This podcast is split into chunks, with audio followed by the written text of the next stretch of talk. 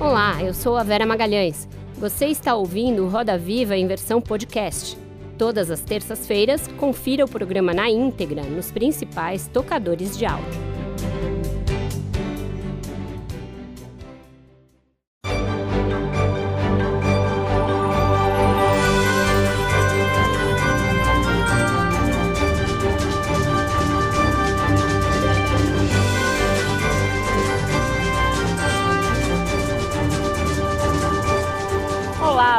Noite. Sejam muito bem-vindos ao Roda Viva. Estamos ao vivo para todo o Brasil pela TV Cultura e emissoras afiliadas e conectados ao mundo todo por meio das principais plataformas digitais e do app Cultura Play. Três vezes campeão da Libertadores da América, tricampeão mundial, seis vezes campeão brasileiro, os números do São Paulo Futebol Clube são superlativos mas o time vem, tenta, vem tentando sair de um jejum de grandes títulos nacionais que vem desde 2008. O Campeonato Paulista de 2021 e a já distante conquista da Sul-Americana de 2012 não chegaram a matar a fome do torcedor, que mesmo diante dessa escassez de conquistas, vem prestigiando a equipe, promovendo lotações recorde do Morumbi nos últimos anos. A mais nova esperança recai sobre a possibilidade inédita da conquista da Copa do Brasil, cuja disputa contra o Flamengo começa neste fim de semana, marcada pela confusão na venda de ingressos caríssimos. O nosso entrevistado comanda o clube desde janeiro de 2021 e foi eleito com a missão não só de tirar o tricolor da fila, mas de debelar a mais grave crise financeira de sua história. Qual é o balanço deste mandato, que se encerra em dezembro? qual é a chance de reeleição, uma vez que as finanças do clube ainda estão longe de estar no azul. Para falar sobre estas questões e a respeito de grandes desafios do futebol brasileiro, que não consegue reter por muito tempo craques nos clubes, patina na tentativa de criar uma única Liga Nacional e foi chacoalhado nos últimos meses pelo escândalo da máfia das apostas, recebemos o presidente do São Paulo Futebol Clube, Júlio Casares. Júlio César Casares nasceu em 23 de setembro de 1961 em São Paulo. É advogado, publicitário, professor e radialista. Foi executivo de TV por quase 30 anos, tendo atuado no SBT e na Record. Também foi membro do Conselho de Autorregulamentação Publicitária, o CONAR, e presidente da Associação Brasileira de Marketing e Negócios. No São Paulo, foi conselheiro de administração do clube e diretor de marketing antes de assumir a presidência em janeiro de 2021. Para entrevistar Júlio Casares, nós convidamos Aline Fanelli, âncora e repórter da Band News FM, Arnaldo Ribeiro, comentarista do Cartão Verde da TV Cultura e aniversariante de hoje, Yara Oliveira, jornalista esportiva, repórter e comentarista da Rádio Transamérica, Luiz César Pimentel, editor da revista Isto É, e Luiz Teixeira, apresentador do Sport TV e da TV Globo. Os desenhos em cima do lance estão a cargo do craque Luciano Veronese. Boa noite, presidente. Bem-vindo aqui ao Roda. Obrigada por ter aceitado o nosso convite. Boa noite, Vera. Boa noite a todos vocês. É uma alegria muito grande, depois de tanto, tanto trabalhar em televisão, voltar a essa casa maravilhosa, um programa de grande referência, de prestígio de qualificação de audiência. Eu estou muito feliz pela oportunidade. Obrigada. Queria fa começar falando dessa questão dos ingressos, porque tão logo nós anunciamos sua vinda ao programa, só recebemos menções a isso. Os sócios torcedores reclamam que tiveram pouca possibilidade de comprar os ingressos por meio do site, também na bilheteria estão esgotados, porém, na torcida organizada, na Independente, eles continuavam a ser vendidos mesmo depois que os sócios torcedores não tinham conseguido comprar. É, eu queria entender se o senhor acha que é razoável é, a, a independente, a torcida organizada, ser privilegiada nessa divisão dos ingressos, se eles foram realmente vendidos para a torcida ou cedidos de alguma maneira. E em relação ao preço, o aumento muito grande do preço dos ingressos entre a fase anterior da, da Copa do Brasil e a final. Vera, essa, essa pergunta demanda uma explicação claro. uh, para que a gente entenda o contexto. Ah, o primeiro jogo é no Rio de Janeiro e o Flamengo anunciou a venda e ele, de uma forma ou outra, tabela principalmente o preço do visitante. O torcedor do São Paulo tem um preço fixado de 700 reais e com uma meia entrada eventual de 350. Nós temos que repetir na reciprocidade. E o São Paulo hoje, com os preços praticados no Maracanã e no Morumbi, uh, os preços do São Paulo são 50% do preço do Maracanã. Eu não estou achando que isso é o razoável, mas nós temos que entender é, que o torcedor do São Paulo, que bate todos os recordes, que se tornou a torcida mais popular do Brasil, que vem correspondendo, a, até o São Paulo hoje é líder também nas arrecadações. É, nós tínhamos que precificar o Morumbi, que é muito grande, é, garantindo o setor popular, que é uma realização da nossa gestão, que tem o setor popular descoberto e o coberto, uhum. são 14 mil lugares, esse tem o, o valor de 200 reais. É pouco? Não, ainda é muito. Mas é uma forma de você tentar equilibrar as contas de um clube que chega no final como protagonista, um jogo muito difícil, dois grandes clubes, não há favoritismo, tem muito, tem muito respeito pelo, pelo adversário. A, torcida organizada, e não só essa, tem outras, elas compram ingresso. Nós não cedemos hipótese nenhuma. É, agora, a torcida organizada é uma entidade que existe, é uma entidade regular, e que acompanha o clube nos lugares mais distantes, com as temperaturas frias ou muito calor. Até outro dia aconteceu um acidente muito grave com torcedores do Corinthians, que nós lamentamos. Eles viajam em algumas condições ruins, mas apoiam o clube. E eles compram ingresso. Uh, eu, eu, eu, tenho que dizer, Vera, aqui, é, hoje, essa dimensão desse jogo no Morumbi, é, deve ter mais de um milhão e meio de pessoas querendo assistir. E nós temos uma, uma capacidade que restringe. Agora, também é importante dizer que o sócio-torcedor, ele, o preço médio do sócio-torcedor é 50 reais por jogo. Agora, você, com o plano sócio-torcedor, não pode garantir o ingresso. Você garante uma janela Sim. de compra. Mas, quando o torcedor tenta comprar ingresso, às vezes no minuto você tem milhares de torcedores querendo comprar. Esse é o grande espetáculo. E um clube que tem uma reconstrução nessa gestão, a palavra é reconstrução mesmo, de pilares éticos, financeiros, de marketing esportivo, está se tornando protagonista. Nós estamos devolvendo para o São Paulo a autoestima do torcedor. Antigamente não ganhava clássico, perdia de pouco comemorava. Voltamos a ganhar clássico. Voltamos a ser campeão em 21, embora o título regional não dá essa importância. Mas eu quero lembrar que nós tiramos da fila com o título 21, no auge da pandemia. Não tinha bilheteria, não tinha marketing, não tinha nada. E o time foi campeão. E eu lembro que arque adversários aqui da capital, que foram campeão paulista em 77 e 93, foram campeões regionais e pararam o país. Portanto, São Paulo valoriza Era muito o título de 21. Sim, tá certo. Por favor, Yara. Boa noite, Vera. Boa noite a todos. Boa noite, Júlio. Com a, recentemente, com a proposta do sistema eleitoral de São Paulo negada, né, agora quem define, né, continua sendo, são 260 conselheiros definem né, o presidente que vai ficar no mandato aí por três anos. Se essa proposta fosse aprovada pelo Conselho Deliberativo de São Paulo, teria a opção de 6 mil associados fazerem parte desse sistema eleitoral.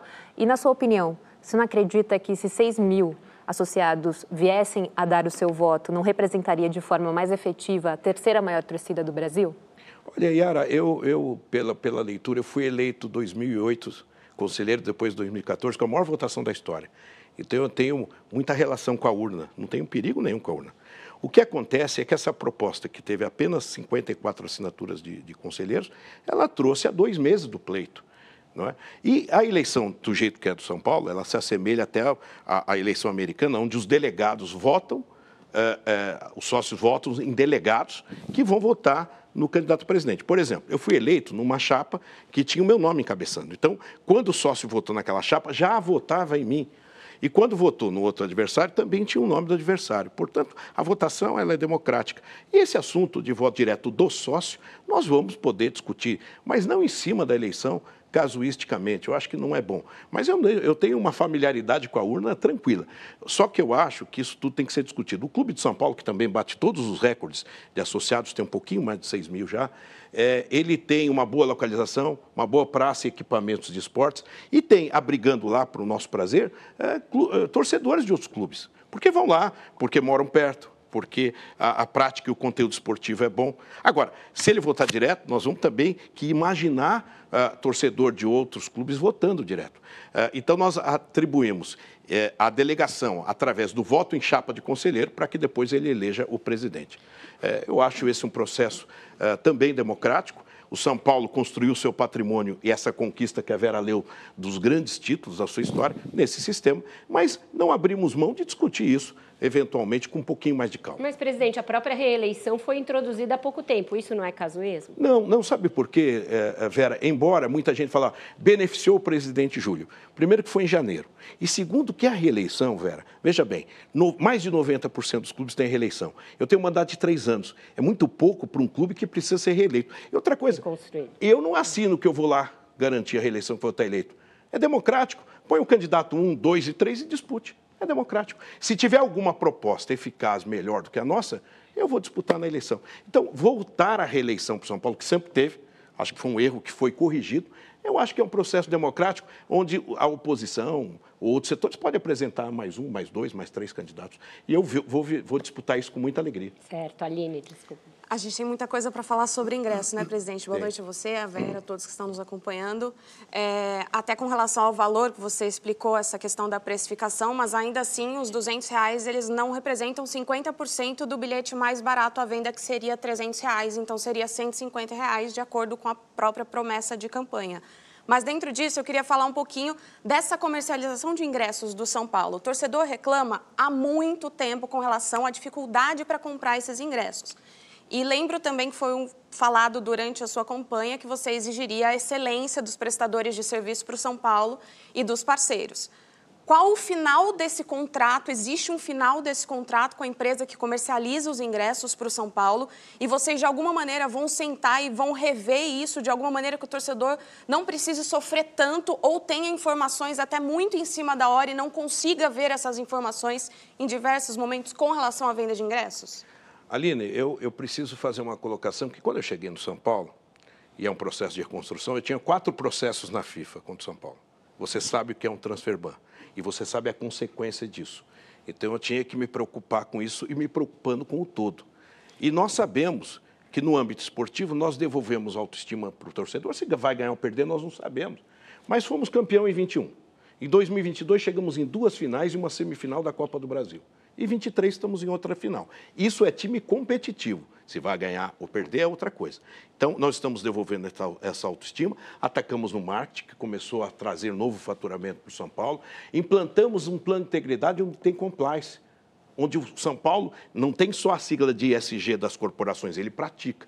E quando você chega na venda de ingresso, eu não vou deixar de falar, nós temos um funil, que ele acontece também em outros clubes, mas que nós vamos examinar, estamos examinando, para que, através de um grupo de estudos, a gente melhore. Nós já estamos trocando catracas, está melhorando a leitura de ingresso, e nós temos atos que acontecem no Brasil em grandes demandas. Contra São Paulo e Corinthians, que nós tivemos um público maravilhoso, nós detectamos que muitos, muitas pessoas tinham ingresso impresso com QR Code mais de 10 cópias. Valia uma, um entrava, ficavam nove lá de fora. Quando nós fomos ver, nós tínhamos 8, 9 mil pessoas lá de fora. Por isso que hoje tem um voucher, que como todos os grandes eventos, Copa América, eh, Copa do Mundo, você vai trocar adequadamente, vamos atualizar a informação. E para o torcedor de fora de São Paulo, nós vamos ter o 23 que é, que é o sábado, e o próprio dia 24, num local que será definido, será informado para que ele faça essa troca. Mas eu, eu digo a você, Aline, que essa é uma preocupação que a gente tem com o cliente do São Paulo. Agora, nós não podemos negar que o São Paulo tem batido todos os recordes de público, ainda com esse sistema, é, onde, é claro, afunila muito em jogos dessa proporção. Eu repito, mais de um milhão e meio quer ir ver esse jogo no Morumbi. E como temos TV aberta, eh, muita gente vai ter que ver pela televisão, porque não há capacidade, porque o São Paulo foi um sonho no passado que abrigou todos os nossos grandes públicos. E hoje não está acontecendo, porque a torcida está crescendo, a torcida está comparecendo, e eu não tenho dúvida que hoje ela é a mais popular do Brasil. Mas existe um fim para esse contrato? Claro, eu acho que, que tudo. Veja bem, quando eu cheguei lá, que tinha processos é, na, na, FIFA, eu tinha problemas de contrato de jogador, de atraso, é, etc, etc, eu perguntava para mim, vai ter um fim isso? Eu estava preocupado, eu saí da televisão, eu tinha um conforto na publicidade, eu tinha uma tranquilidade. Se bem que aqui a gente briga com audiência, com faturamento, o tempo todo. Eu sei como é que é a televisão. Mas quando eu cheguei lá, é, é, é, eu também dizia, será que eu vou ter o fim? Então você vai ajustando, e é por isso que a reeleição não, mas é importante. Mas está perguntando é, em prazo. Não, Quando não, termina esse contrato? Ah, eu, o contrato ele vai ainda para o ano que vem. Mas isso tudo é revisto. Nós acabamos de rever a condição de um consórcio onde as catracas têm a participação de uma outra empresa. Uhum. Eu estou fazendo um consórcio aproximando. Isso tudo, quem sabe, isso talvez seja até uma questão de lei, uh, da leitura facial e de outros avanços que nós vamos ter. Eu te fixar um prazo aqui, eu não vou cometer não, essa responsabilidade. prazo... É uma prioridade, sim, tá. nós melhorarmos esse sistema. É. Uhum. E vamos ouvir, principalmente, as pessoas envolvidas no setor. Luiz César. Boa noite a todos, boa noite, Casares. Casares, o, uma notícia de grande repercussão recente foi a contratação do Neymar no, pelo futebol árabe. É, ele, essa contratação vem na esteira de outras contratações com valores irreais, que foram do Benzema, do Mané, do Cristiano Ronaldo e outros investimentos no esporte do, do, do mundo árabe nós sabemos que é, é sabidamente um investimento para lavagem de imagem de, de, de, um país, que, que ele não se traduz em retorno financeiro.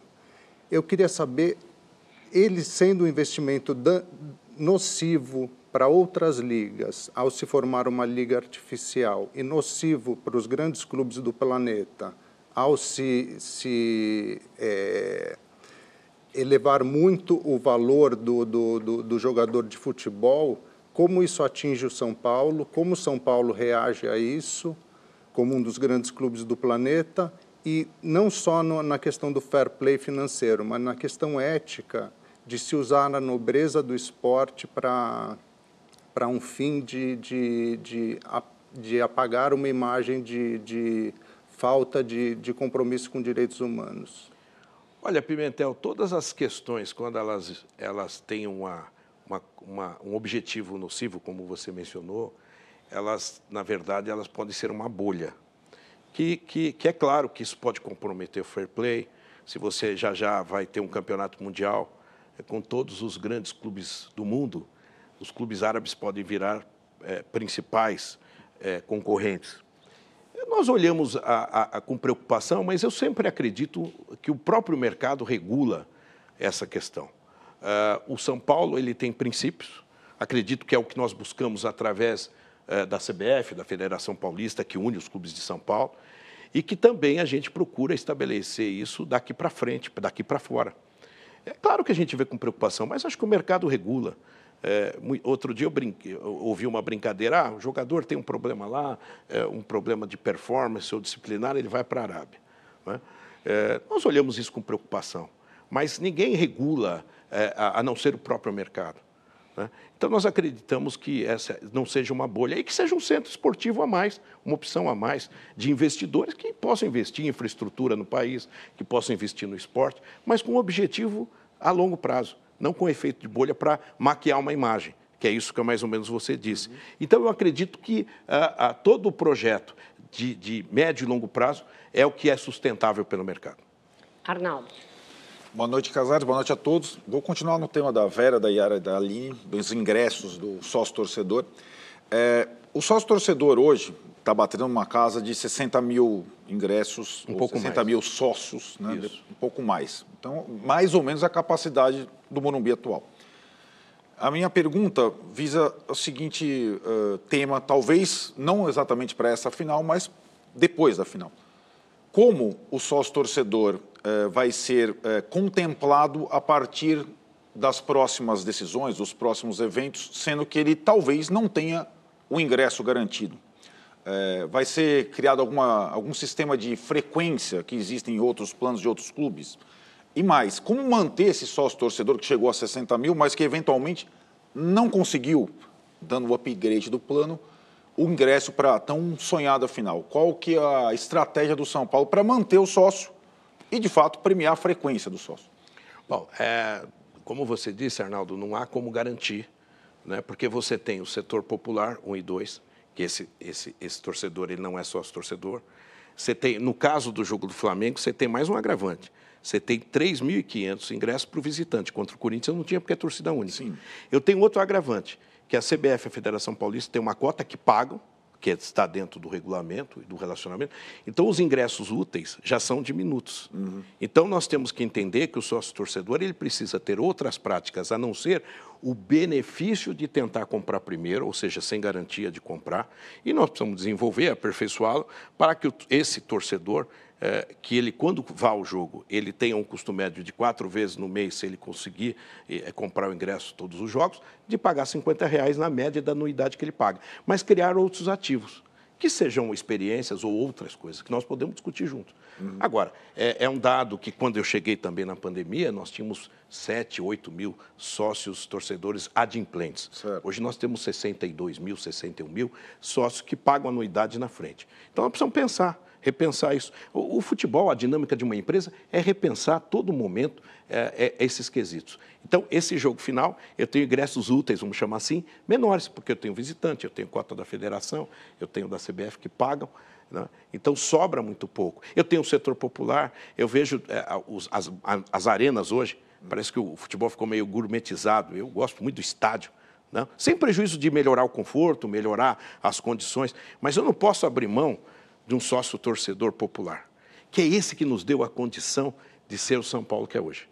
Então nós temos que achar um equilíbrio, uma equação nisso tudo. E acredito que o sócio torcedor também ama o clube. Eu sei que muita gente está chateada porque queria ver a final do Morumbi e não dá para obrigar todo mundo. O sonho do São Paulo de se tornar a maior torcida do Brasil está sendo uma realidade. Quem sabe podemos sonhar com um estádio ainda maior. Luiz. Boa noite, presidente. Vera, todos e todas que acompanham a gente. Presidente, um prazer. Eu vou puxar mais uma vez essa questão da popularidade, porque eu acho que isso incomoda bastante quem está do lado de fora, ou seja, torcedores rivais. A torcida do São Paulo é a terceira maior do país, em mais um dado divulgado pelo IBGE, atrás apenas de Corinthians e Flamengo. Isso é uma frequência é, nos últimos anos, mas eu acho que tem alguns detalhes importantes. É, as expressões clube mais popular e torcida que conduz, essa segunda torcida do São Paulo usa muito, acabou sendo adotado pela diretoria do São Paulo também. Mas eu vou trazer um dado que a Yara trouxe para a gente lá no começo, que deixa isso um pouco incoerente. É, o sócio torcedor do São Paulo não participa das eleições diretas, é, nem das decisões administrativas do clube. É, o São Paulo tem um conselho deliberativo com menos de 300 participantes ativos e eles são vitalícios, então eles vão girar sempre numa roda de decisões deles. E o, a parte social ainda é vinculada ao clube. O que eu quero perguntar para você é o seguinte: quando que o torcedor do São Paulo vai participar é, com voz ativa no clube, provando que é o mais popular do Brasil, sendo que ele só tem voz quando ele entra no estádio e no campo e bola. Fora dele, ele não toma nenhuma decisão, então o torcedor é popular, mas o clube acaba não sendo popular. Você concorda comigo? Não, em parte, em parte, Luiz. Deixa eu te colocar aqui primeiro um ajuste. O, o, Conselho de São Paulo é formado por 260 conselheiros, 160 vitalícios e 100 eleitos. Há uma renovação. Sempre foi assim. E nós mas temos. A, a maioria ainda é vitalícia. E nós temos. A maioria, mas não Sim. a totalidade, como você tinha mencionado, apenas um ajuste. E nós temos clubes, Vera, que tem 1.500 conselheiros. E que foi campeão, ganhou tudo ultimamente aí, e falaram que era modelo de gestão. Então, o, o futebol está muito ligado ao resultado. Essa questão democrática, uma entidade privada, isso não significa que nós vamos ouvir uma representatividade do sócio torcedor poder eleger cadeiras de conselho, é, mas acredito que esse é um processo em andamento, em marcha. E acho que essa condição de torcida mais popular do Brasil, que é uma realidade. E, e que é o meu debate, tá? Não estou entrando na questão não, de conquistas. Não, né? não, não. Sim, sim, sim. Mas ela traz no bojo de um presidente que está lá hoje, que eu não sou filho de conselheiro, sobrinho, neto de conselheiro. Eu vi nas arquibancadas e tive uma experiência de gestão na televisão. Acho que isso é uma contribuição para a gente avançar nesse, nessa, nessa questão. Tem clubes, por exemplo, que têm a sua representatividade voltada ao, ao, ao Conselho, como é o sistema do São Paulo, e quando tem o resultado positivo, ele é democrático, ele é maravilhoso. Então, isso tudo eu entendi a sua questão. Eu acho que é um processo que está em marcha, por isso que três anos é pouco, mas isso não significa que nós vamos mudar tudo. Outro dia eu estava participando de um debate e dizia o seguinte: se o sócio torcedor um dia votar, ele pode ser votado, porque são teorias de reciprocidade. Eu claro. voto, quero ser votado. E sem nenhum tipo de, de patrulhamento, se você pega um grande ídolo da história do futebol, que foi jogador, sem requisito de, de gestão, que talvez não tenha gerido uma mini unidade de negócio, mas a popularidade dele é tão grande, ele pode ser eleito presidente. Será melhor representado? Isso tudo tem que ser discutido. Aliás, O Congresso Nacional do Brasil tem figuras populares, são bons legisladores. Isso tudo tem que ser discutido numa entidade privada que foi formada num quadro associativo. A área social de São Paulo não tem interferência no futebol. Pelo contrário, ela contribui com atendimento ao sócio. E lá na década de 60, para construir o Morumbi, a área social foi fundamental para contratar jogadores. Era o tempo do Roberto Dias, você não era nascido, mas o São Paulo teve times bons, mas não ganhava porque estava construindo o Morumbi. Mas é um processo em marcha. Então, com isso, a gente fecha o nosso primeiro bloco do Roda Viva, vai para um breve intervalo e volta já já com o presidente do São Paulo Futebol Clube, Júlio César Casares.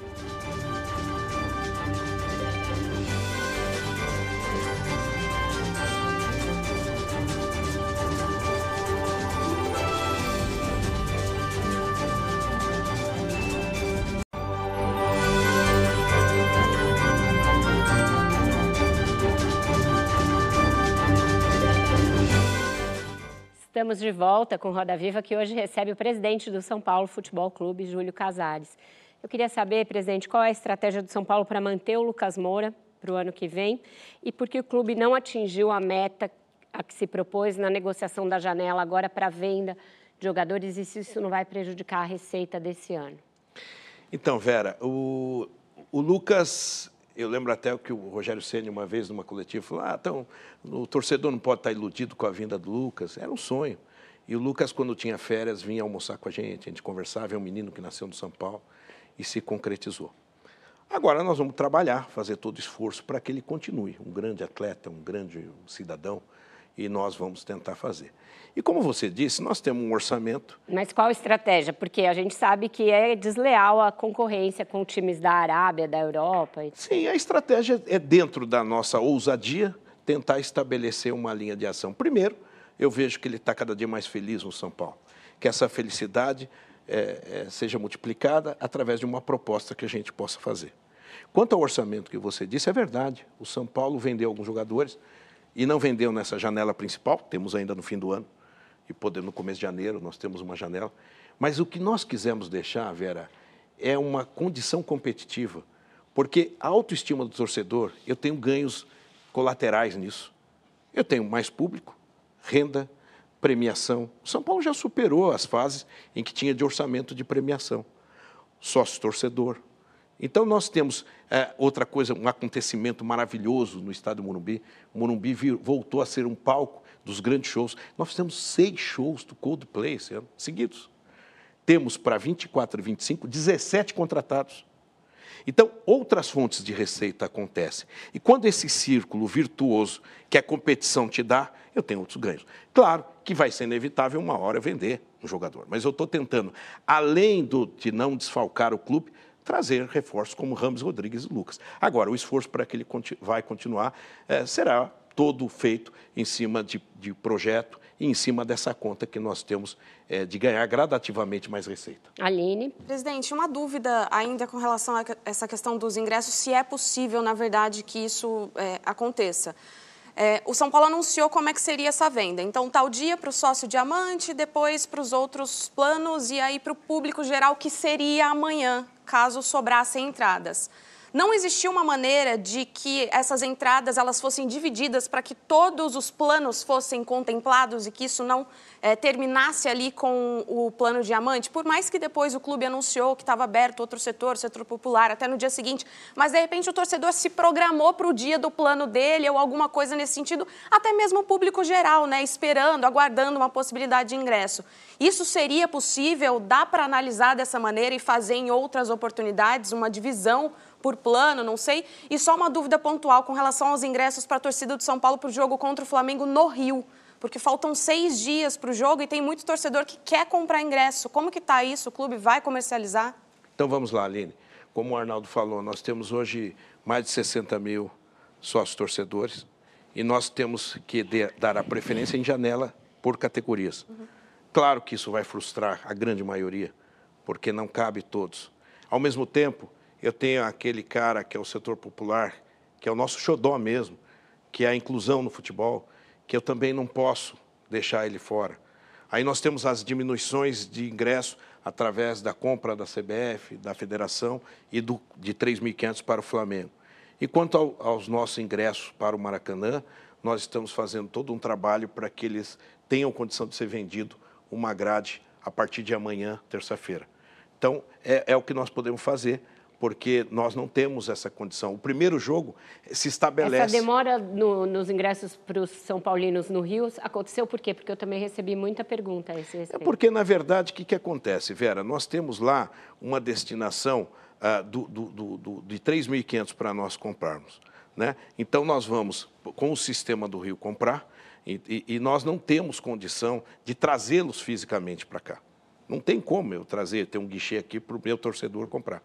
Então, ele teve essa demora e nós vamos trabalhar para que a gente consiga vender a partir de amanhã, no mais tardar quarta-feira. Mas o Flamengo iria abrir na quinta, acho que semana passada, na quinta, se eu não me engano, na, na quarta-feira, e tinha é. torcedor esperando. E aí o São Paulo falou, não, a gente vai comercializar. Foi algo nesse sentido. Sim, sim. E aí houve essa... Hoje teve uma, uma reunião com a Polícia Militar, com as autoridades, e nós estamos vendo a logística disso. É pouco ingresso, 3.500, vai esgotar rapidamente mas vai ser disponibilizado e o São Paulo permanentemente está atualizando. Certo. E aí, quando abre isso, termina rapidamente, dizer eu não pude comprar e as reclamações acontecem. Yara, Casares, é possível perceber que você e a presidente do Palmeiras, Leila Pereira, vocês têm uma relação ali até de parceria, né? Coisa que eu não tinha visto ainda entre São Paulo e Palmeiras de todos esses anos aí, pelo menos que eu venho acompanhando o futebol. Até mesmo depois do acordo firmado entre vocês, para é, um usar o estádio do outro, quando o Morumbi ou quando o Allianz receber eventos esportivos, é, outros eventos, né? Artísticos e até shows, tudo mais. É, essa identificação, ela, ela, existe porque aqui em São Paulo é a que mais identifica o seu modelo de negócio e também de futebol ou por outros assuntos? Olha, a presidente Leila é, é uma empresária bem-sucedida, é uma pessoa que é, está fazendo um bom trabalho, assim como o Rueda no Santos, como o Duílio no Corinthians. Essa união do futebol paulista ela é muito trabalhada pela liderança da Federação Paulista de Futebol, que é bom. Nós brigamos dentro das quatro linhas, fora temos que entender o produto, para a civilização. O fato de a gente jogar no Allianz, um jogo e eles jogaram dois no Morumbi, é civilizatório. Foi importante para o futebol. Essa questão, ah, arquirrival, isso fica dentro do campo. Fora é um produto. E a nossa, a nosso entendimento é para o bem da construção de um modelo de futebol. Por isso, todos esses clubes de São Paulo, mais o Flamengo, eh, mais o Grêmio, mais o Atlético Mineiro e mais outros, o Bahia, estamos na Libra, na tentativa de fazer uma liga. A nossa, a nossa sinergia é pautada por, um, por uma gestão profissional. Ela é empresária, ela, ela conhece a, a questão do custo-benefício de cada passo, e nós também. E os outros, os outros presidentes também. Eu acho que esse, esse é o que nos une. Agora, lá dentro do campo, nós queremos um ganhar do outro. Né? Eu, eu, eu, desejo sorte para ela na gestão, mas dentro do campo eu quero que o meu time ganhe. Nós ganhamos do Palmeiras, tivemos uma felicidade. O Palmeiras é um dos maiores times da América. E o São Paulo ganhou dois jogos importantes. Luiz César e depois Luiz Teixeira. Opa, Casares, a gente tem falado tanto sobre ingresso aqui e, e, quando souberam, até amigos souberam que eu viria aqui, eles falaram, não cobra o Casares, é, a, a situação do ingresso a gente não consegue comprar, a gente é sócio de planos. E a gente tem a questão que eu já peguei o Morumbi para 120 mil pessoas. É um estádio que envelheceu e encolheu, de certa forma. Hoje ele está quase a metade disso de capacidade. Existe, eu acredito, um plano de, de reforma, de reformulação do Morumbi para crescer a capacidade, trazer a, a, os lugares para mais perto do campo, acho como foi feito com, com o River Plate no Monumental.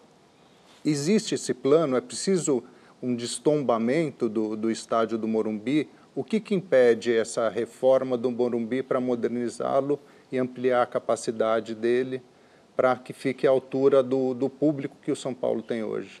Bom, Pimentel, primeiro, nessa época que você falava, eu ia no Morumbi, tinha 120 mil pessoas, o Maracanã 200 mil. E as pessoas ficavam, numa geral, em cima da outra, uma confusão danada. Hoje priorizou o conforto Hoje o Morumbi não é mais cimento puro, tem uma cadeira, então isso diminui, garante mais conforto. Acho que a questão até da segurança do torcedor aumentou bastante. Então, os, os estádios diminuíram o tamanho para garantir uma melhor segurança. Isso aconteceu com o Mineirão, com o Maracanã, com o Morumbi. Eu ia em jogos no, no, no Morumbi com 120 mil pessoas constantemente. Né? Então, a, a, só que o Morumbi, ele, ele, ele, a chegada do metrô, a, as obras que nós lutamos tanto de infraestrutura que não é para o São Paulo, é para a região como um todo. Nós temos um córrego que passa embaixo do campo, que é o córrego Antonico. Uhum. E essa canalização que virá lá de Paraisópolis, que metade do investimento é governo do Estado, a outra metade é prefeitura, vai ajudar milhões de pessoas ali naquela grande região. Vão ter dois piscinões, um em frente ao Porto Seguro, outro em frente ao estádio. Isso pode capacitar para outras obras de infraestrutura para a região. Agora, no estádio do Morumbi, que era um sonho, eu lembro que os dirigentes do São Paulo na época falavam assim, já que temos que sonhar que seja um, sonho gigante, grande, hoje nós temos que sonhar, sim, com uma reforma. Mas claro que nós não temos nenhum ainda pré-projeto. O que nós temos é conversas. O Morumbi voltou a ser protagonista de grandes shows, como eu falei, e de grandes espetáculos. Tem um metrô muito próximo, e com isso, os fundos de investimentos começaram a conversar. Essa é a grande realidade. E estamos conversando. E sonhamos, sim, para aumentar a capacidade do Morumbi, para aproximar essa energia mais próximo do campo. Quem sabe rebaixar dois metros, três metros, melhorar essa estruturação de você ter a torcida mais próxima. Agora, é um sonho por enquanto, mas alguns investidores começaram a ouvir esse sonho e começaram até a nos procurar. Quando eu falei para a Vera agora há pouco que temos 17 shows contratados para 24 e 25, já é um sinal que o Morumbi voltou. Para imaginar que nós podemos ter ele numa parte coberta para um show modular de mil pessoas ou 25 mil pessoas, ou para um show aberto como foi uh, do Chu, uh, do Coldplay, com 80, 70 mil pessoas. Então, é uma casa de espetáculo que vai sim uh, sofrer, um, um, um, sofrer no bom sentido, né? vai ganhar investidores. Esse é o nosso sonho. E a questão do tombamento? Então, esse é, o, é, mais uma herança que eu tive, que ele tem um tombamento e, e lá é o arquiteto Artigas, que projetou o Murumbi. Essa é uma questão que nós estamos discutindo para que a gente possa flexibilizar esse tombamento. Isso não significa que o São Paulo vai ficar totalmente engessado. E mais do que isso, você levar a contrapartida, se você tiver uma casa de espetáculo que garanta ter uh, uma sala de teatro, é, colocar é, exposições permanentes desse arquiteto, que marcou época em São Paulo. Mas vamos trabalhar para que a gente flexibilize e mantenha a história, a cultura, dentro de um progresso para a região. Esse é um trabalho. Só uma dúvida, se tem contrato assinado para 24 e 25, a reforma não pode ser imediata? É... Depende, depende. Se eu tiver uma reforma que bata a nossa porta, sempre que nós temos contratos com ressalvas e com condições outras. Por isso que eu sempre digo o seguinte... Mas não era a minha pergunta. Não, claro, Luiz, mas assim, eu acho que nós temos sempre que ter cláusulas de saídas, cláusulas claro. de entradas, cláusulas de adesão, cláusula. Por isso que eu acredito muito nas grandes parcerias. O fato de eu, eu a década de 70, a, o, o, Corinthians jogou lá, foi campeão, o Palmeiras também jogou lá. Por que não nós jogarmos em outro estádio? É civilizatório, é um progresso. Nós que temos aqui uma visão progressista do esporte, eu acredito. Mas então faz a sua pergunta. Então vamos lá. vamos lá. É, no mês de maio estivemos juntos numa feira aqui no estádio do Pacaembu, que inclusive foi. está reformando ainda. Tem show agendado, inclusive, mas está reformando. É.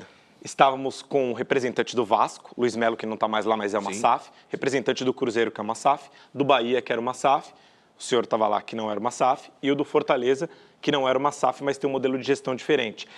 E eu lembro que você me falou uma frase que me chamou muita atenção. É, a gente não pode esperar para assinar a liga, porque essa hora pode passar. A gente não tem tempo. Foi em maio, Foi. a gente está em setembro. Eu queria saber em quantas andam a questão da liga e se o São Paulo Futebol Clube já recebeu alguma proposta para ser Sociedade Anônima do Futebol? E se recebeu, qual foi a resposta? Bom, vamos lá. A Liga, eu até disse nesse evento que os dirigentes atuais, se não se entenderem, poderão ser julgados como maiores incompetentes da história. Por quê? Porque nós conseguimos, junto à CBF, através de um movimento, para que teria homologação da Liga para o Campeonato Brasileiro. É? E temos investidores. Tem investidor aqui, investidor ali. Só que virou uma guerra de advisor, de bancos, etc. E os clubes ficaram sucumbidos a isso. Então, hoje nós temos nove clubes da Série A na Libra, que é onde estou, onde estão os clubes de São Paulo, mais o Flamengo, mais os times que eu falei todos, uh, e os outros, clubes que estão uh, com, com, outro tipo de investidor, um outro banco, etc. O que nós estamos lutando, Luiz, é para tentar unificar. O que, que nós temos hoje de concreto? Nós temos hoje o encaminhamento dos direitos de televisão de vendas de transmissão, da TV aberta, do pay-per-view, da TV fechada, da plataforma de internet. Hoje os ativos são vários. Então, esses nove clubes da Liga já estão realizando um bid, onde nós vamos dizer o seguinte: TV aberta, nós queremos isso. TV por assinatura, pay-per-view, plataforma de internet. E vamos discutir os melhores valores. Pode acontecer das emissoras de rádio ter que ouvir essa conversa também. Hoje, a plataforma de internet também precisa entender o que é direito de uso de uma transmissão. Enfim, então é um processo. Claro que eu gostaria que a coisa fosse muito mais rápida, para o bem do futebol. A liga é tão importante porque eu viajo com o time, eu vou muito em jogos. Gramados ruins, vestiários horrorosos, iluminação muito precária. E o produto futebol, você vai vender para o exterior como? Esse cenário? Estádios gramados horrorosos. Está aí. O Maracanã foi fechado agora. E a SAF? E a SAF? A SAF é o seguinte: quando eu cheguei eh, no São Paulo, acho que a SAF é uma legislação, nova, e eu digo o seguinte: a, a, eu não demonizo nem a SAF, nem o sistema associativo. Quando eu cheguei em 2021, o, o, o caos era tão grande que se eu fosse vender o São Paulo, espelhar uma proposta, eu teria que entregar o São Paulo por uma dívida. O que, infelizmente, algumas SAF fizeram. Cada um cuida da sua vida. Nós temos hoje um clube que é SAF e lidera o campeonato. E tem outro que está na faixa de rebaixamento. Então é difícil julgar no âmbito esportivo. Eu acredito que o São Paulo vai discutir isso a tempo, mas discutir numa forma onde os pilares de reconstrução estarão implantados. O São Paulo poderá trabalhar num outro sistema, sem ser SAF, de capitalização do futebol, que é esse o nosso objetivo. Não foi procurado. Exato, não foi procurado. Arnaldo. Vou voltar um pouco na parceria que a Iara citou entre São Paulo e Palmeiras e também na agenda do Morumbi, shows, etc. O Allianz Parque foi, até de uma forma surpreendente, a, a opção do São Paulo para quando ele não pôde jogar o Morumbi. A minha pergunta é, ele continua sendo Allianz Parque a opção 1 um para quando o São Paulo não puder jogar no Morumbi ou a questão do gramado sintético compromete uma eventual volta do São Paulo para jogar como mandante lá? Arnaldo, eu me lembro, quando nós fizemos esse acordo, que você passou uma, uma mensagem para mim, você falou assim, seu, a sua forma de falar, meu caro, é, pode ser uma tragédia anunciada, eu me lembro disso. É. Eu fui dormir preocupado, porque o Arnaldo é uma pessoa que, que, eu, que eu julgo mesmo, progressista do futebol. Eu falei, poxa, se o Arnaldo falou que pode sair uma tragédia, e ninguém quer isso, né?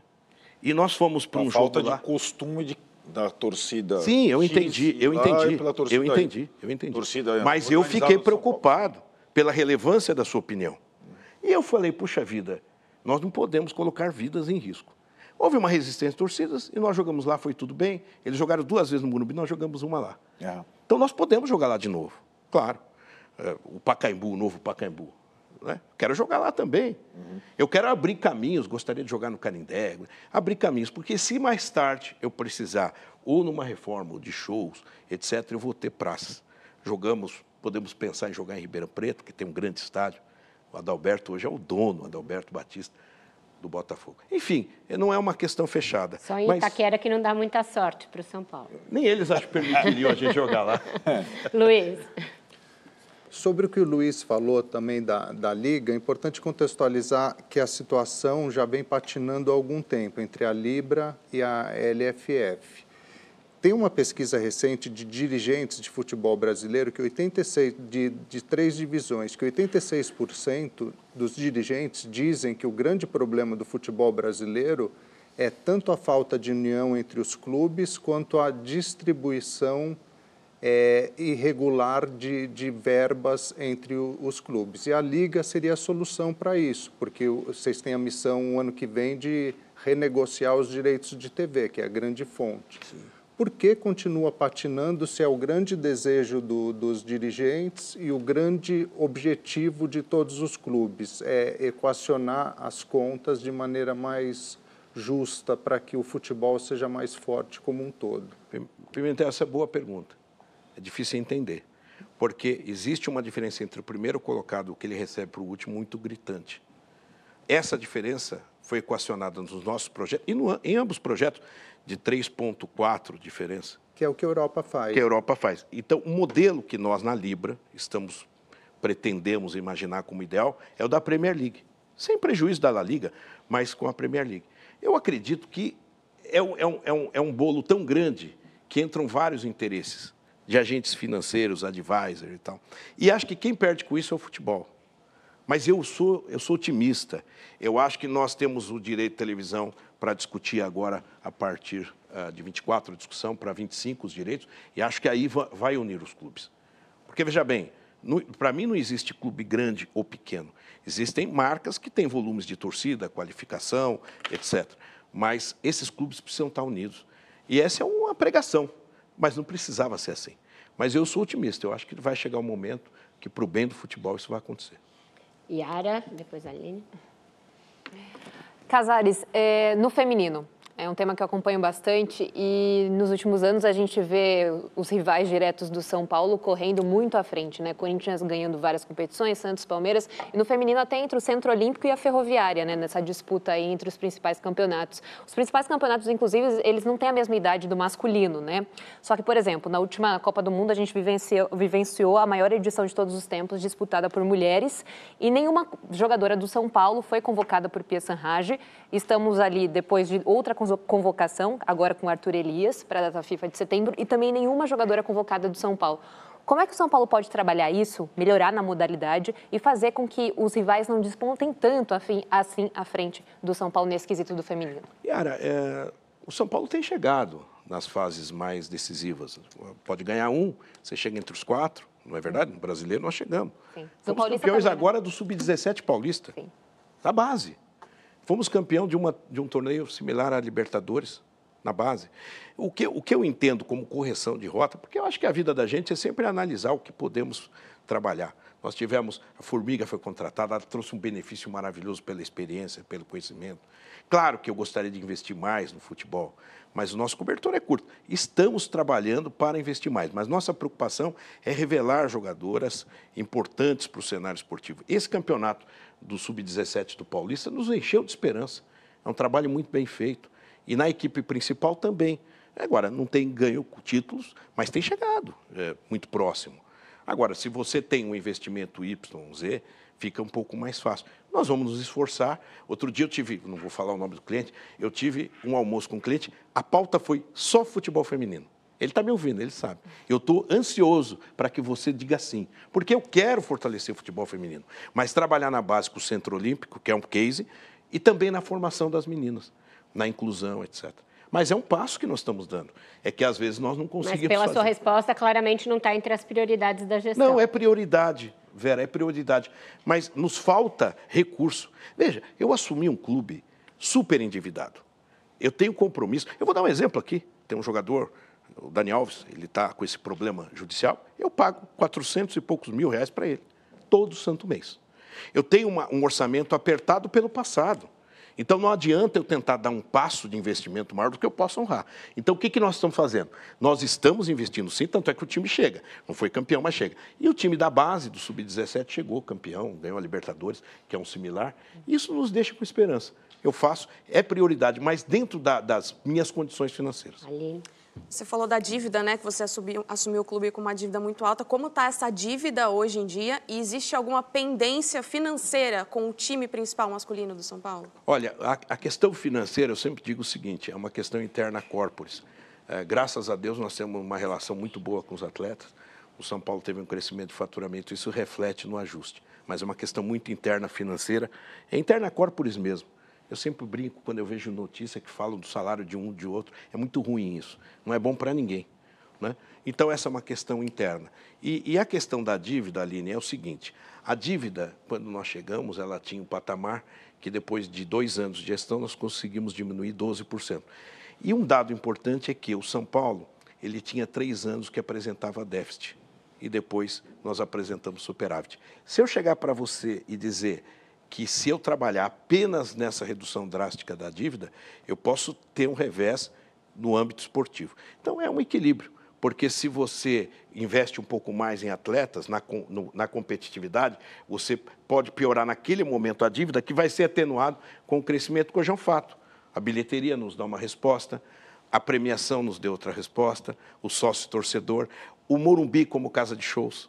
Então, eu tenho uma receita aqui que nos dá um fôlego porque o que eu quero é a autoestima do torcedor uh, estar mais agressiado, porque ele quer ganhar jogo, ele quer ganhar conquistas, ele, né, você voltar a ganhar clássico. Aline, isso tem um valor importante. Mas é possível falar o valor dessa dívida hoje? Era hoje de mais de 700 milhões, é isso? Não, né? não chega. Ele está próximo de 700, mas não chegou. Eu espero no final do ano a gente ter outro número, porque uh, nós temos ainda mais uma janela, nós temos ainda mais competições, então nós esperamos ter um outro número. É, eu, antigamente nós divulgávamos o balancete, tiver aqui, muita gente fala, ah, falta transparência. Quando você apresenta um balancete de três meses, ele é muito sazonal. Naquele momento, ele pode aparecer uma dívida muito grande, que depois é recuperado com a venda de um jogador e recupera. Só que naquele momento que ele é divulgado, cria-se uma notícia que hoje os blogs dão notícias assim: São Paulo estourou em dívida. Isso me compromete em operação financeira, em parcerias, em outras questões. Então, eu, eu prefiro esperar o balanço oficial, porque ali você tem um resumo de tudo e do quadro verdadeiro. Então, com isso, a gente fecha o nosso segundo bloco, vai para mais uma breve interrupção. Volta já já com mais futebol no centro do Roda Viva.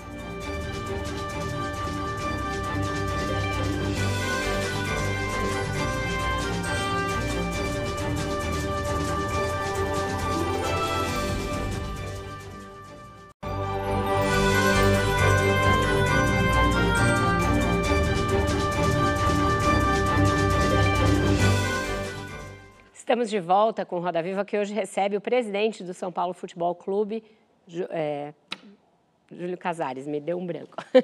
É, presidente, foi muito festejada a contratação do Rames Rodrigues, mas ele é um jogador veterano, já teve o seu auge.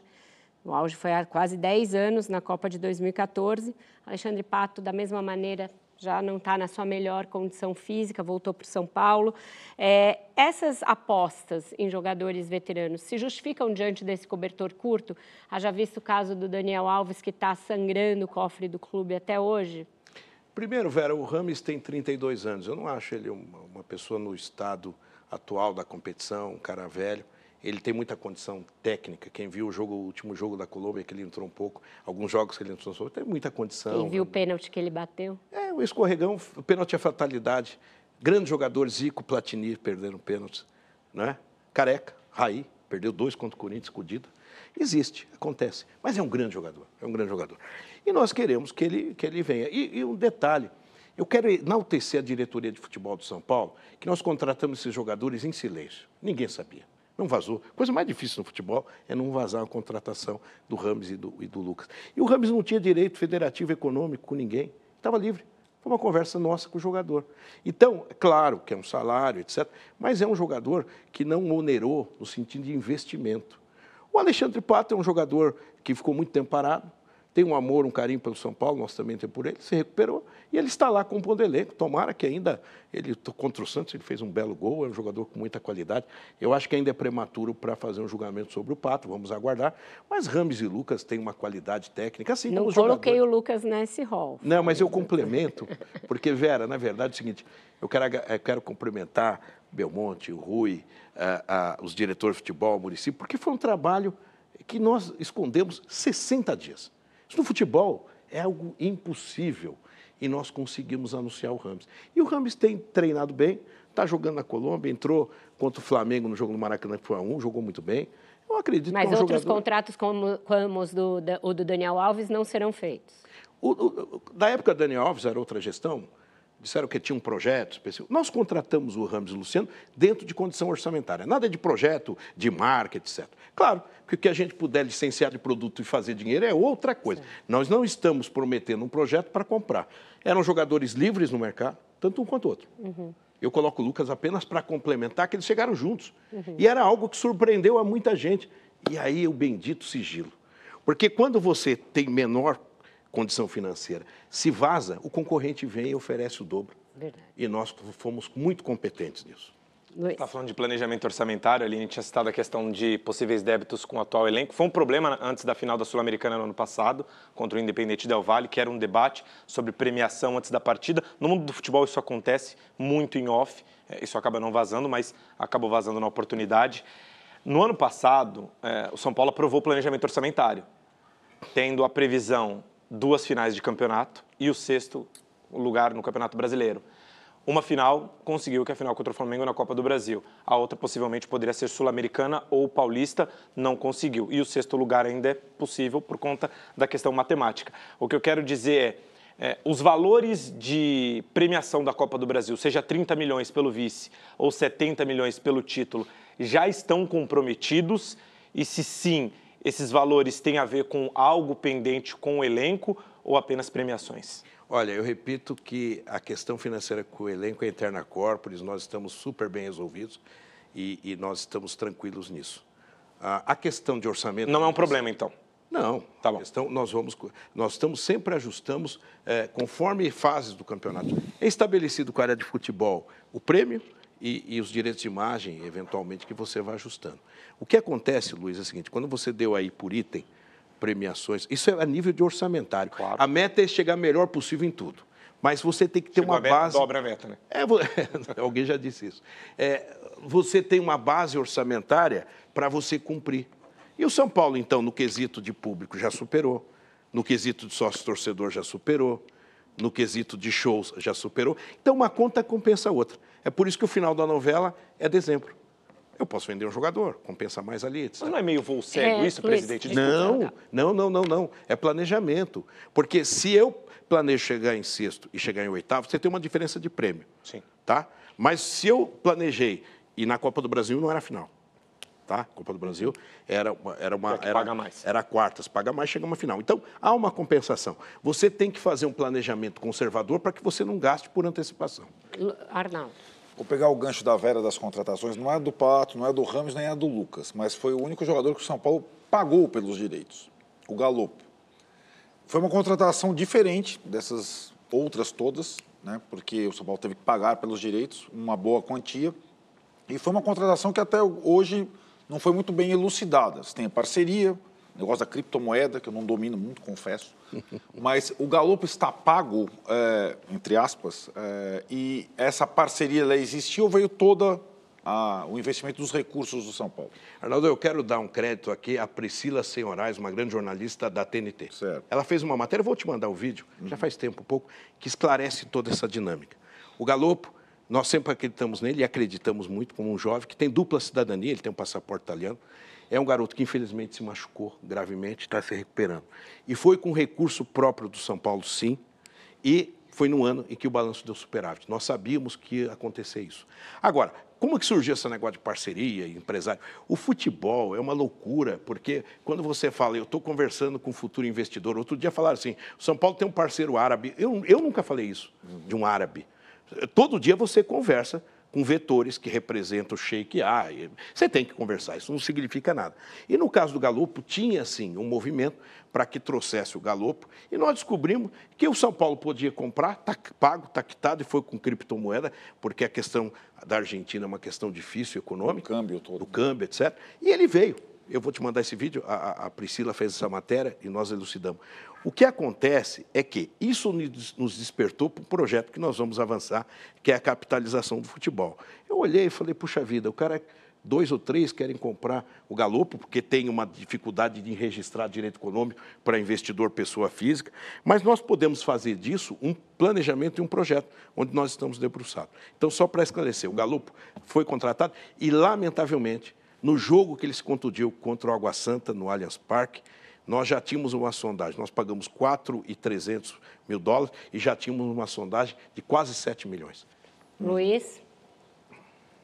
O, o, São Paulo veio de décadas de muito vitoriosas, anos 80, anos 90, até 2005, quando foi campeão mundial, 2006, 7, 8, quando foi tri brasileiro e de repente parou o clube.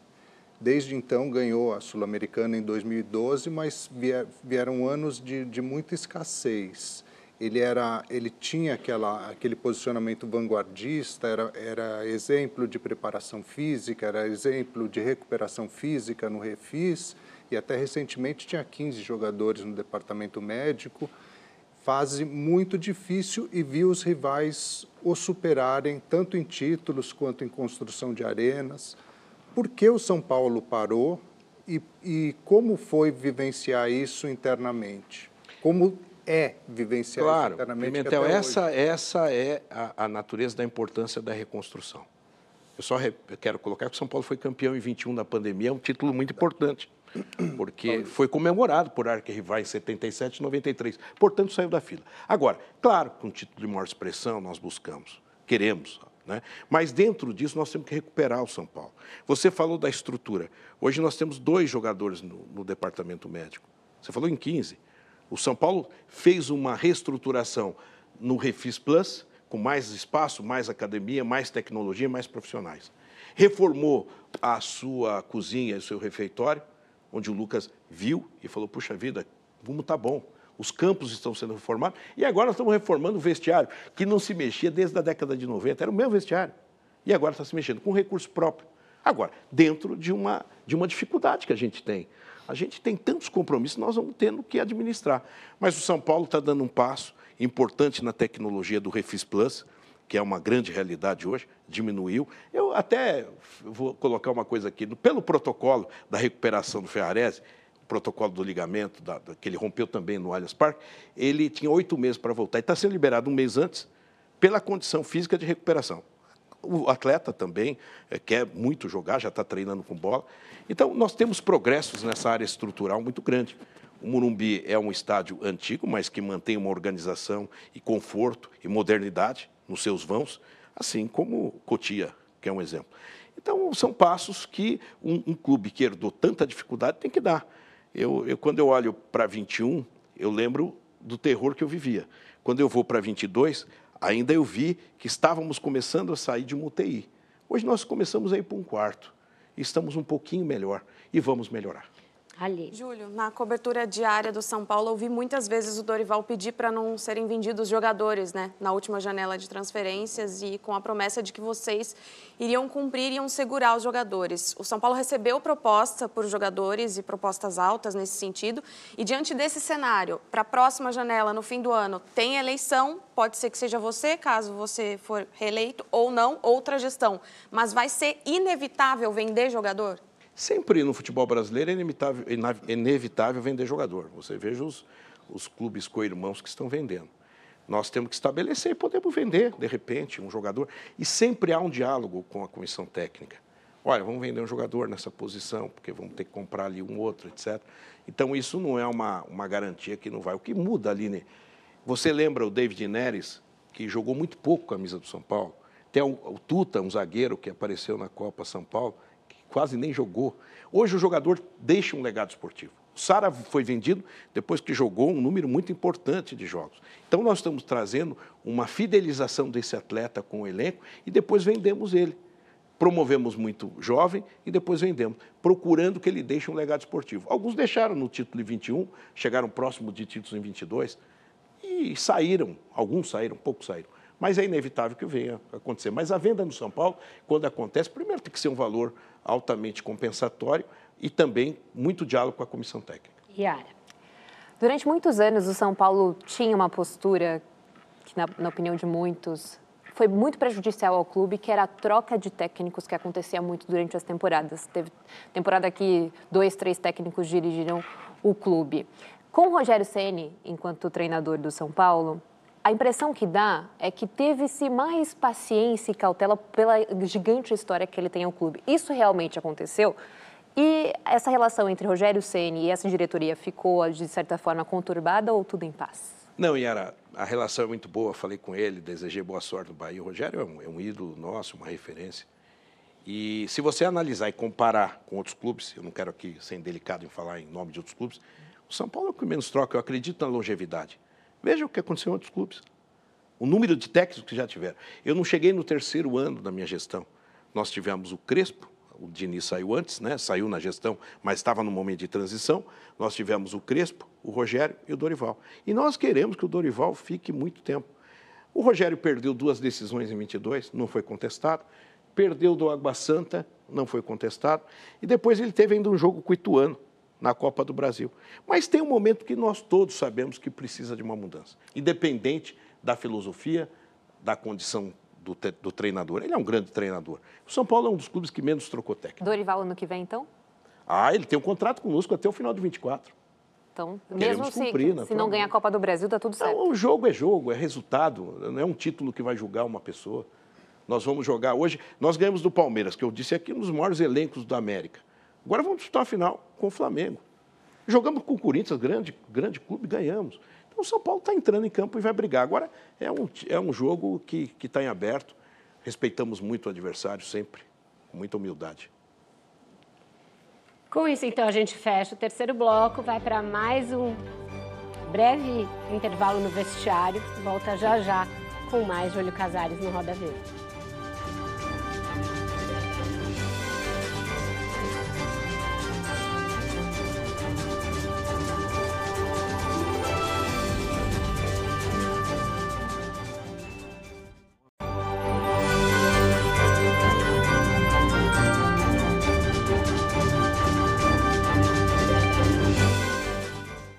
Estamos de volta com Roda Viva, que hoje recebe o presidente do São Paulo, Júlio Casares. Presidente, é, cada vez mais a gente tem visto caso de denúncias de assédio sexual, até de abuso sexual por parte de jogadores de futebol. Dois ex-jogadores do São Paulo tiveram denúncias recentes, tanto Anthony quanto Daniel Alves.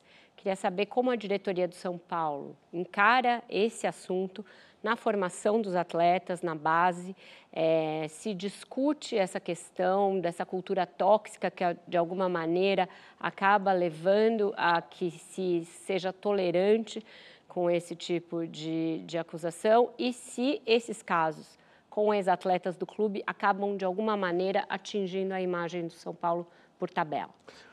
Vera, essa é uma grande preocupação. O São Paulo tem agido na prevenção, que é através de palestras, principalmente jogador em formação, que será o jogador do futuro, e mesmo os do time principal, numa preocupação de valores que o São Paulo tem na prevenção e na repressão. Ah, quando eu digo repressão, é na punição quando você tem um fato que ganha a. a Teve o caso do Pedrinho também. O caso né? do Pedrinho, é, que ele está hoje num outro clube. Então, o São Paulo ele não vai tergiversar com valores nesse sentido. Racismo, inclusão, homofobia. E, e às vezes, nem sempre a justiça do trabalho entende quando você afasta um jogador. Fica o ônus para o clube, às vezes, de dizer, prejugou, etc. Mas os nossos valores, nós tentamos preservar. Na prevenção, fazendo palestra, dialogando, explicando, e na questão é, da repressão, é não tergiversar com questões que, mesmo jogadores que passaram pelo São Paulo, posso deixar alguma contaminação à nossa marca, que é o nosso patrimônio mais valioso. Luiz. Casares, é, sobre é, envelhecimento de, de, torcida, eu fiz uma pesquisa rápida e 70% dos torcedores fiéis do, do, do São Paulo, eles têm entre 25 e 54 anos a gente tem uma existe uma dificuldade grande que eu vejo até por experiência pessoal dessa nova geração ter tanto o, o, o engajamento com um time de futebol quanto com o ritual do espetáculo futebol que é o deslocamento para um estádio e principalmente acompanhar 90 minutos de um jogo sem que tenha estímulos extra eu queria saber se, se existe algo sendo pensado, porque a gente vê nos esportes americanos, o, os jogos são espetáculos que tem show, tem, tem várias é, é, é, situações além do próprio jogo.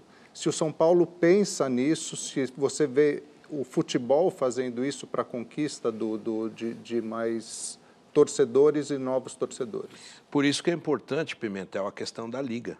Você imaginar o match day com atrações, que você disse, atrações que nos, nos Estados Unidos acontece com uma, com uma competência muito grande. Aqui no Brasil é complicado. Eu vou dar um exemplo aqui. A cerveja é proibida dentro do estádio. O torcedor bebe tudo lá fora, fica com a garrafa na mão. Outro dia morreu uma torcedora do Palmeiras com uma garrafa. Porque ele bebe lá fora.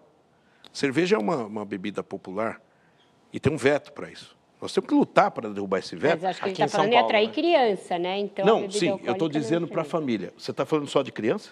É, a minha é que eu entendi que você falou do espetáculo como um todo. O jovem não tem dúvida que você pode ter atração, você pode ter a, a companhia dos pais. Quando eu falo de espetáculo, e aí é para todos, os agentes precisam melhorar. Porque o cara fica lá fora bebendo, ele espera o ônibus chegar depois que ele vai pensar em entrar. Ele pode ter bebido lá dentro. Por que num show do Coldplay pode vender tudo? Há uma discriminação nisso, que o público do futebol é diferente do cara que pode ver um show. É porque a violência discutido. é maior no futebol do que nos shows, né? Sim, até porque não tem, tem torcida, paixão. É. Hoje é torcida única, né, Vera? É. Teoricamente não deveriam brigar. No estádio quase não se briga. Eles marcam quando eventualmente acontece, em metrô, etc. Então, mas eu acho também que existe uma visão um pouco preconceituosa. Porque se você tem no estádio a liberação da cerveja, primeiro você vai beber uma bebida que tem uma procedência. O clube ganha, ele ganha num preço tal. Ele bebe lá fora, os marreteiros estão lá, e depois ele entra em que situação para dentro do campo? Que lá fora ele bebe também o destilado. Eu estou falando de cerveja, que é uma cultura do, do esporte. Não é? Mas não vai então, deixar de beber se vender no não, estádio. Não, não vai, não vai, Vera, mas eu acredito o seguinte, que nós temos aqui uma hipocrisia. Olha, não pode beber cerveja no estádio. E o cara bebe tudo lá fora. Sim. E é proibido então, em São Paulo, né? É proibido em São Paulo. por exemplo, é liberado. E, né? então, na, na, pergunta do Pimentel, Luiz, eu quero dizer o seguinte: para a criança, é você criar atrativos que cada vez mais possa trazê-lo para o espetáculo. Porque realmente, você vai, no nosso tempo de 120 mil lugares no Morumbi, você não tinha nenhuma preliminar, chegava lá uma hora da tarde, no sol, no cimento, para o jogo começar às quatro. Então nós precisamos pensar. É por isso que uma liga é importante. Vou fazer um bate-bola das mulheres e dos homens. Yara. Ainda sobre a reforma do Morumbi, que é um assunto que tem é, assim, deixado curiosos né, os torcedores do São Paulo. Primeiro, quanto tempo vai levar essa reforma? Segundo, Digamos que use o Pacaembu, que é a primeira opção aí para o São Paulo mandar os jogos lá. Pacaembu vai ficar pronta e a reforma em janeiro de 2024, que é a previsão. Lá vão caber 25 mil pessoas. Em média, o São Paulo tem levado 50 mil pessoas para o estádio. Como é que vai fazer para não afastar esses torcedores que não são sócios, porque a prioridade são dos sócios torcedores, e fazer com que o São Paulo não, o, o, o torcedor são paulino não fique com tanta saudade assim do Morumbi? Bom, primeiro, é, é eu não tenho ideia porque ainda o Morumbi é um sonho. Nós não temos um projeto descrito. Mas hoje com a tecnologia, se você fizer uma reforma modular, você, num estádio de 60 mil pessoas, você talvez isole 20 mil, fique com 40 e você vai trabalhando. Isso pode ter essa dinâmica. Mas não tem como fazer omelete sem quebrar ovos. Se um dia nós tivermos um investimento e poder fazer uma obra de, talvez de dois, três, quatro anos, eu não sei precisar, até porque o projeto nem existe. Né? Então nem tem um valores.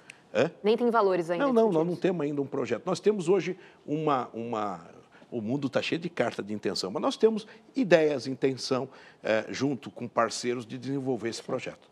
Então, ah, uma das preocupações foi essa que eu coloquei. Eu tenho camarote, eu tenho empresa, eu tenho jogo. E talvez fazer modularmente uh, e fechar no momento que aí tem que fechar mesmo. Então, é um, é um sonho que poderá se tornar realidade. Presidente, a gente falou muito sobre parte financeira, sobre planejamento orçamentário, e eu quero é, entrar um pouco na questão da, da gestão esportiva, do resultado campo e bola, que no fim do cálculo geral é o que importa para o torcedor que vai zoar o amigo ou vai ser zoado na segunda-feira. Na sua gestão, é, desde a sua eleição no dia 12 de dezembro de 2020, é, uma conquista de Paulista, muito celebrada não só por você, mas pelos torcedores também, pela importância dois vice-campeonatos, um de Paulista no ano seguinte contra o mesmo rival e depois um de Sul-Americana, que existia uma expectativa até por conta do título de 12. Aí você tem um nono lugar em Campeonato Brasileiro, em que você acaba ficando atrás de América Mineiro, por exemplo, e depois um décimo terceiro lugar atrás de Atlético Goianiense, de certo. Bragantino, de Ceará. A minha dúvida é, você aprova hoje, se a sua gestão terminasse hoje, você aprova a gestão esportiva do São Paulo? E eu não vi ainda da sua boca, você é candidato à reeleição do São Paulo? Sou candidato à reeleição, naturalmente, tem um pleito de dois, dois meses, vamos disputar sim. Eu aprovo, eu aprovo porque voltou a autoestima do torcedor. A resposta é o torcedor, Boa. comparecendo e batendo todos os recordes. Eu sou muito claro nisso. Tiramos o time da fila, chegamos a ganhar é, dos principais rivais de São Paulo. São Paulo ganhava clássico. Chegamos em duas finais em 22, estamos no final agora. Voltamos a ser protagonista. Estamos competindo.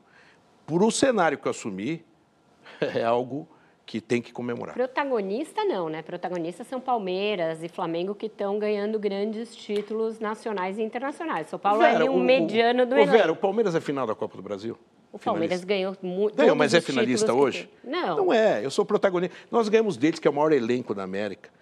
Ser protagonista é estar disputando. Ah, e às vezes no Brasil, Vera, eu entendo bem essa questão de forma passional que o torcedor tem. Você faz uma gestão às vezes eficiente, mas não ganha título. O resultado vai ser julgado pelo, pela, por uma decisão, tem que ser um todo. Ou aquele clube que faz um endividamento absurdo e ganha um título ou dois.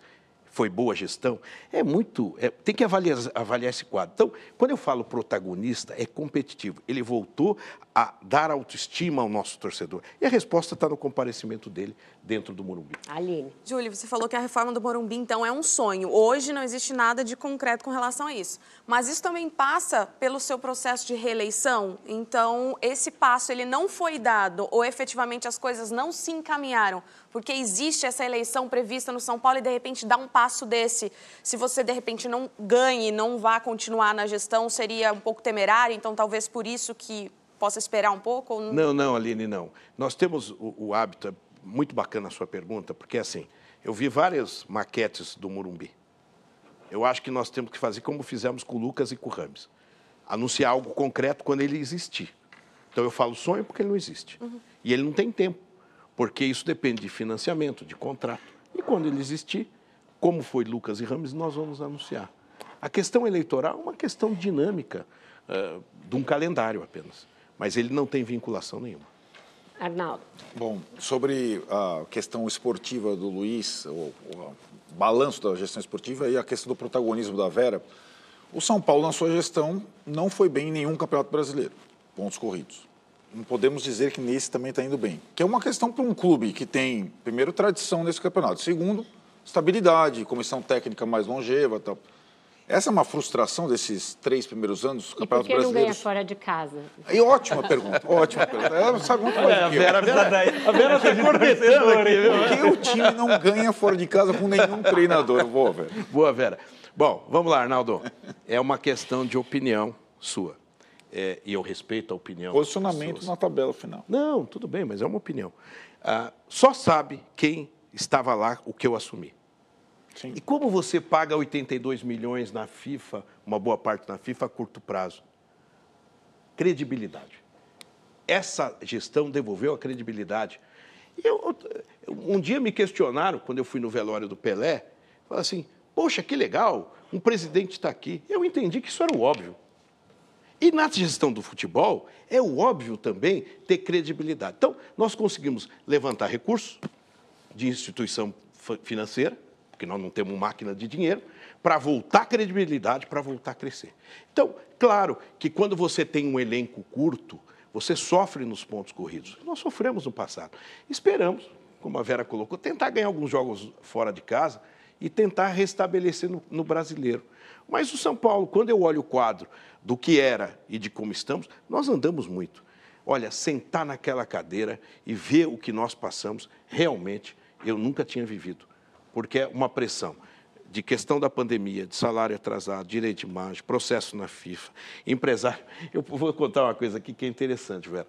Quando o narrador fala assim, o São Paulo passou de fase, Arnaldo, ele vai ter mais 8 milhões de prêmio. Ele dá um número lá, né, das fases. No outro dia, eu tenho em credores mais de 50 milhões se batendo na porta. Presidente, e o meu? Falar, guarda na fila. Então, essa é a pressão que nós vivemos. Foi uma constituição nossa de coisa? Não, foi da instituição, não estou criticando quem passou. Mas é uma verdade, só de empresários de futebol, nós temos uma dívida enorme. Alguns até disseram o seguinte: poxa, se você continuar, você está honrando, está pagando, vamos em frente. E nós estamos fazendo isso, Luiz. priorizando o futebol e os aspectos mais fundamentais da gestão. Luiz, para a última do bloco, curtinho. Existe um, um, mantra da sua gestão que é são o clube mais popular do Brasil. É, e o São Paulo, historicamente, ele vem com, com aquela fama de refinado, clube da elite. Eu queria saber por que esse rebranding agora do... Eu acho que são os fatos. Nós não podemos questionar os fatos. O São Paulo teve o slogan do mais querido, naquela ocasião que Getúlio Vargas proibia bandeiras de São Paulo, a questão política da ditadura. E quando teve um desfile no Pacaembu, na abertura do Pacaembu, entrou a bandeira de, do São Paulo, que foi aplaudido de pé. E ele perguntou: Puxa, eu não sabia que esse time era o mais querido. Virou o mais querido. São situações. O São Paulo, que teve essa questão de elite, da pseudo-elite, hoje é um time de massa. É um time que tem a classe A, classe B, C, D e E. Isso nos dá um orgulho muito grande. Um torcedor que atravessa a cidade, faz sacrifício e está lá apoiando a gente. Então, com isso, a gente fecha o penúltimo bloco do Roda Viva, vai para mais um rápido intervalo, volta já já com mais Roda Viva.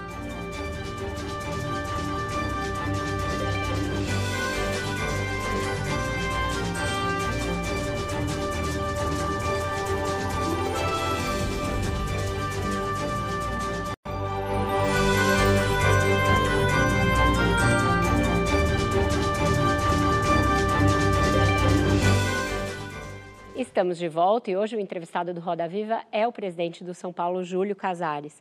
Presidente, a gente viu aí um escândalo de apostas envolvendo combinação de resultados, combinação de contusões, de lesões, etc.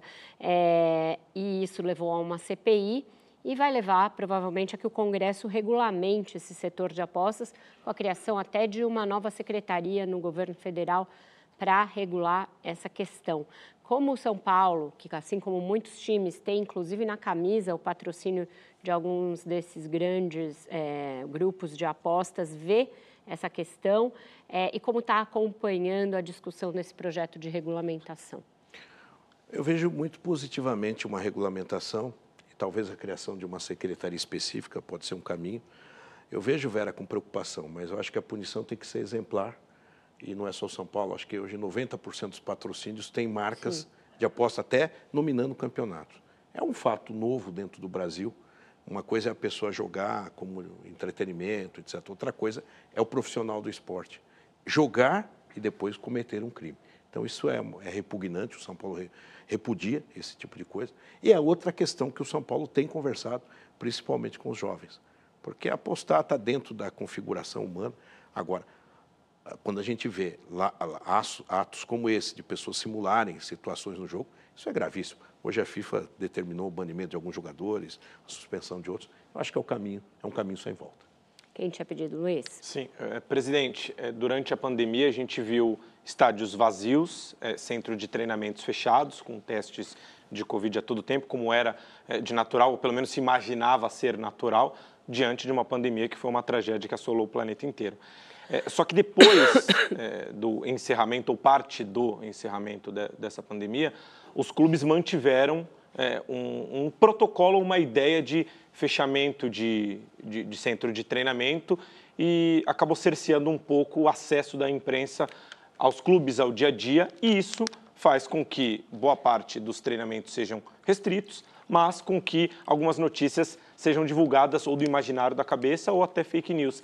É, como que o São Paulo especificamente trabalha essa questão de treinamentos abertos? Eu vi que no meio de uma das respostas que a gente falava sobre liga, é, se debateu até a questão de é, emissoras de rádio pagarem para transmitir jogos. Isso é proibido dentro da nossa Constituição. O Atlético Paranaense tentou, mas é, na Justiça já teve um problema também. Como o São Paulo enxerga essa questão da liberdade de imprensa, principalmente no acesso aos treinamentos, como era antes da pandemia?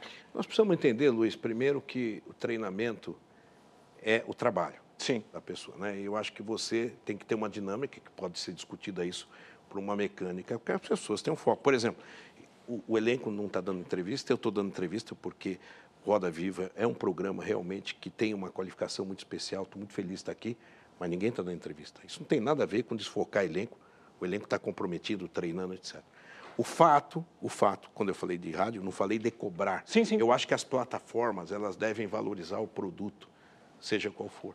Às vezes eu vejo as pessoas é, é, falarem do produto de uma forma muito negativa. Nós precisamos mudar isso. E talvez passe por um entendimento, porque hoje tem uma coletiva de imprensa de todo jogo. Tem coletivo. Hoje o técnico fala antes na chegada do estádio, por competição, por regulamento. Mas fala aí não é depois. coletiva, né? Não, sim, sim. Mas é uma, é uma, é uma é coletiva. Restrito ao de... Não, é restrito ao detentor, não é uma coletiva. Sim, não, mas vocês fazem pergunta para ele. Mas aí não é no pré-jogo.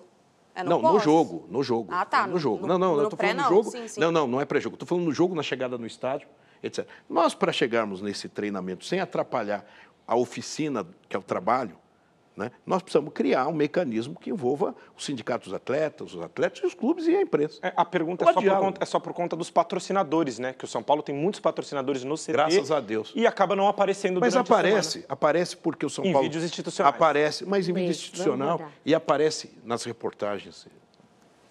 Yara. O que falta, na sua opinião, para as gestões no Brasil serem melhores executadas? E, na sua opinião, quais são as melhores gestões que estão agora em vigor no Brasil dos clubes, não só no, no, no campo esportivo, mas também fora das quatro linhas? Eu acho que tem várias gestões, eu não queria nominar, mas tem várias gestões. Tem gestões que priorizam o financeiro e vão mal no futebol e são julgados por isso. Tem outros que vão bem no futebol e arrebentam o clube financeiro. Depende. Eu não vou julgar, eu tenho que julgar a nossa. E eu vou dizer, Yara, eu julgo a nossa com um trabalho profissional, eficiente, que tem conseguido resultados, mas está numa travessia de reconstrução. Isso leva tempo. O que me dá muito orgulho é que o São Paulo hoje é de todos. O São Paulo assinou com o Observatório de Discriminação Racial, o primeiro clube que assinou um pacto, assinou agora com o Conselho do Ministério Público um pacto vacinal. O São Paulo vai além do futebol. E eu acho que esse é um legado que os clubes devem deixar. E tem vários outros que fazem. Arnaldo? Vamos abrir uma curiosidade da base. Você falou de troca de treinadores e papel da base na formação do atleta e tal. Curiosamente, o São Paulo teve duas figuras é, internacionais comandando seu time sub-20 na sua gestão, né? O Alex e depois o Belete. Agora recorreu a uma solução, digamos, caseira, né? Que é o Menta. Essa, essa, essa troca na base por alguém que já está vivendo o clube há muito tempo é a tendência ou você pensa eventualmente em trazer outra figura do futebol para trabalhar nas categorias de base do São Paulo? Obrigado pela pergunta, Arnaldo. Vamos lembrar que nós levamos o Zete, que hoje é um preparador dos coordenadores de goleiro, tem o Altair Ramos, a vinda do Alex, depois do Belete, foi importante num processo. É, o São Paulo, quando às vezes me falam assim, o sub-20 do São Paulo não tem ganho muitas coisas. Uhum. Mas o, a, a, nossa filosofia da base é levar jogadores profissionais. Tem quase um, um time e meio lá na Barra Funda. Claro que o sub-20 sofre, mas o sub-17 promete muito e vem bem. Então foi realmente o um planejamento para que com a, a, essa pessoa que conviveu com esses meninos do 17 que vai chegar no 20, que tem alguns do 20 muito bem, vai ter uma linguagem melhor do que chegar um jogador lá, a, um ex-atleta, etc., ainda um corpo estranho que não viu o 17. Então foi um planejamento que nós adotamos, mas queremos agradecer o Alex, que depois foi para o Havaí, é um grande profissional, logo, logo vai estar num grande clube, e o Belete também como grande personalidade. Mas é priorizar um planejamento de uma base que vem muito forte, que é o Sub-17. Aline. Presidente, no dia 6 de agosto, o São Paulo apresentou para a torcida o Rames e o Lucas no Morumbi com uma terceira camisa que o torcedor já ficou doido, queria comprar a terceira camisa de tudo quanto é jeito. Só que essa camisa foi lançada oficialmente só no dia 31 de agosto. Então, dentro desse cenário, eu queria saber como é que está a relação com a fornecedora de material esportivo e se o São Paulo já tem ouvido outras propostas ou tem sido procurado, de repente, por outras fornecedoras. É, o nosso, a nossa fornecedora atual, uma grande marca, uma marca mundial, mas infelizmente é de conhecimento, teve falhas terríveis, né? E essa é uma delas teve outras, todas notificadas, todas colocadas, mas no plano ético nós temos um contrato até o final do ano e claro que estamos conversando com outros players, mas com uma filosofia diferente. O São Paulo tem que ser objeto de desejo dessa marca. Talvez que saque seja exclusivo no Brasil, para que 24 horas a gente pense São Paulo e marca criando oportunidades. Eu sou do tempo que nós criamos aquelas camisas do 633, era 433, 533. Eu estava no marketing. Hoje nós temos um marketing muito eficiente e vamos criar coisas. Mas desde que a empresa fornecedora de material esportivo tenha essa comunhão. Isso está faltando, mas vai voltar a ter. E acaba o contrato agora? Acaba, acaba no final do ano e nós estamos no mercado e muito adiantado com uma grande marca, mas que Ué, vai dá esse furo aqui no roda, Rei, a chance. Eles vão me matar. Tem eleição Não, ainda. Não, pode falar. Não, mas nós vamos, Vera. É o seguinte, nós temos que ter uma marca de ressonância internacional também mas que pense no São Paulo 24 horas. Eu não posso, é, é, numa camisa é, do Outubro Rosa, por exemplo, a marca faz a mesma camisa para o meu clube, para o outro que ela patrocina, para o outro. E muda um detalhe, eu quero ter identidade visual, eu quero ter a criação. Eu já tive isso com uma outra marca, não quero falar o nome, que foi um grande sucesso nos títulos brasileiros de 2006, 2007 e 2008. Pode ela ser um novo balanço, então, né, presidente? Como? Pode ser um novo balanço aí pela frente. O balanço contábil vai acontecer no final do ano. Aline. Fala aí. A Aline é rápida, hein? Ó, oh, então é isso. Tá eu estava eu tava lembrando do caso do Iago Maidana outro dia e que acabou com que culminou com a renúncia do, do Aidar, teve toda aquela situação ia perguntar sobre Red Scout, sobre é, compliance, mas achei que ia ficar chata a pergunta. Daí eu pesquisei um pouco mais sobre o Maidana, ele teve vários problemas psicológicos após aquela situação. Teve crise de pânico. A gente vê recentemente o, o, o Tietê falou que teve um problema de depressão muito forte. E é um problema que acomete muitos jovens no Brasil hoje, um terço dos jovens, inclusive atletas. Eu queria saber como é que o São Paulo trata esse assunto. Pimentel, o São Paulo tem uma preocupação, porque todo mundo quer ser famoso, jogar futebol, ser cantor sertanejo, mas no futebol a logística é cruel. Além da pressão de torcida, rede social, que é um fato novo, O cara viaja, o cara concentra, o cara se prepara, o cara joga. Ele não é máquina. Ele tem um calendário pesado, ele joga ali, colar toda hora. Então, lógico, psicológico tem que ter uma atenção. O São Paulo tem profissionais, o São Paulo recorre à ciência quando necessário. Então, essa é uma preocupação. O futebol associativo ele tem uma dinâmica também cruel, porque diferentemente da empresa, eu vim da televisão, nós somos cobrados na televisão por audiência, por faturamento, por resultado. O futebol ganha quarta-feira, esquece, tem que ganhar domingo. Então é muito cruel isso. E o cara é um ser humano, ele não é uma máquina. E nós temos que ter essa, essa leitura. Presidente, por falar em quarta-feira, domingo e esse calendário cruel, muito se fala sobre a jabuticaba brasileira, que são os estaduais, esse que, nos, que deu ao São Paulo o seu último título. É, qual é a sua opinião sobre a permanência dos estaduais e como eles ficam no meio desse calendário tão premido aí de competições? Vera, eu sou entusiasta do regional por duas questões. Primeiro, no caso de São Paulo, ele paga muito bem, ele traz um retorno muito bom para os clubes, tem a dinâmica da rivalidade, que é muito legal. E tem uma coisa que o interior de São Paulo tinha, que era um celeiro de revelações, grandes clubes da Ferroviária na época, uh, São Bento, Marília, enfim. Isso acabou. Então isso precisa voltar. Eu acho que o calendário regional ele pode ser importante, sim. Agora tem que se adequar ele ao ano todo. Mas eu sou um otimista. Acho que o campeonato regional é aquele campeonato que, que no bar todo mundo discute, a rivalidade. Eu acho que é importante que ele continue. Em São Paulo, ele é um exemplo de competência. Luiz. Você citou o São Paulo como o mais querido no Paquembu e o São Paulo também é conhecido como o clube da fé. Você citou que, durante todo o programa, que o título paulista é um título que encerrou um jejum muito grande do São Paulo. É, domingo, São Paulo vai para sua segunda final na história de Copa do Brasil, perdendo a primeira para o Cruzeiro há 20 anos atrás, pouco mais que isso diante do Clube da Fé, e sem entrar nessa questão religiosa, mas tem alguma promessa do senhor em caso de título? não, não. Eu, claro que quero, o presidente sofre muito, diretor, torcedor, a gente quer muito ganhar, mas a gente sabe que é decidido aí no campo, com respeito, com luta. E vamos esperar mais um jogo. Falando Eu não um faço promessa nisso, não. De estigmas, rótulos e preconceitos, né? O São Paulo sofre com dois. Um dessa história de ser considerado elitista e o outro, vindo de muitos rivais, ligado a uma é, pecha homofóbica. Como o clube lida com isso, como a torcida tem lidado com isso e como fazer desse limão uma limonada em termos de educação é, cívica para o torcedor e para os jogadores? Vera, é uma pergunta fundamental. Eu brinco que o São Paulo é de todos. O São Paulo tem que ter essa preocupação da diversidade, Outro dia, com o jogo São Lourenço, teve um menino chamado Williams, jogaram uma casca de banana nele. Não só nós facilitamos imagens, como a, a, teve um inquérito policial, a pessoa ficou presa, o torcedor, mas ele, no dia seguinte, ele foi sendo recebido pelos atletas, porque isso é uma questão educativa. Ele foi recebido pelos atletas. E a questão da sua opção sexual é a mesma coisa. Nós precisamos entender esse, esse aspecto. E eu não vejo isso com, com, com preocupação nenhuma eu acho que é um elogio o São Paulo ser de todos. É um elogio ter setor popular, ter o engravatado, ter o homossexual, ter o negro, ter o nordestino. O São Paulo é de todos.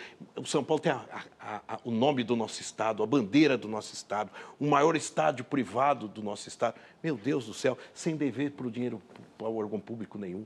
Isso nos dá uma satisfação. Agora, é plena vigilância é plena vigilância, porque quando acontece um fato desse, nós temos que ajudar as autoridades e dar o exemplo. E esse menino, que ele chorou nesse dia, depois ele chorou de emoção com o gol do Luciano. O São Paulo é de todos. Então, com isso, a gente encerra. Obrigada, presidente, pela entrevista. Prazer muito grande estar aqui no Roda Viva, é um programa de grande prestígio que tem audiência em volume e muito prestígio. Boa sorte aí na competição. Para todos nós e vamos tentar atender o seu pedido e ganhar algum jogo fora. Tá certo. é isso, nosso tempo chegou ao fim. Agradeço, além do presidente Júlio Casares, pela entrevista, a esse esquadrão aqui, esse timaço que trocou passes comigo na marcação a ele. Aline Fanelli, Arnaldo Ribeiro, Yara Oliveira, Luiz César Pimentel, Luiz Teixeira e Luciano Veronese. Obrigada a você, torcedor do São Paulo e dos outros times todos, que assistiu para torcer ou para secar o programa de hoje. Futebol é uma das grandes paixões nacionais mas os graves erros de gestão e a dificuldade de competir com os grandes clubes e os campeonatos internacionais vem minando a nossa capacidade de manter economicamente os times e manter os jogadores por algum tempo, formar ídolos para esse torcedor. Isso tem reflexo sobre a qualidade técnica dos nossos campeonatos, tem reflexo sobre esse calendário meio caótico e, essa, e gera essa eterna crise pela qual passam algumas das equipes tradicionais, com legião de torcedores. Trabalhar para sanear e fortalecer o futebol é uma missão de todos, dirigentes, torcedores, governos e também da imprensa. Você assiste agora a reprise do Roda Viva com o sociólogo italiano Domenico De Masi, que faleceu no último sábado, aos 85 anos. E o Roda Viva volta na próxima segunda-feira, às 10 da noite. Eu espero você como sempre. Até lá.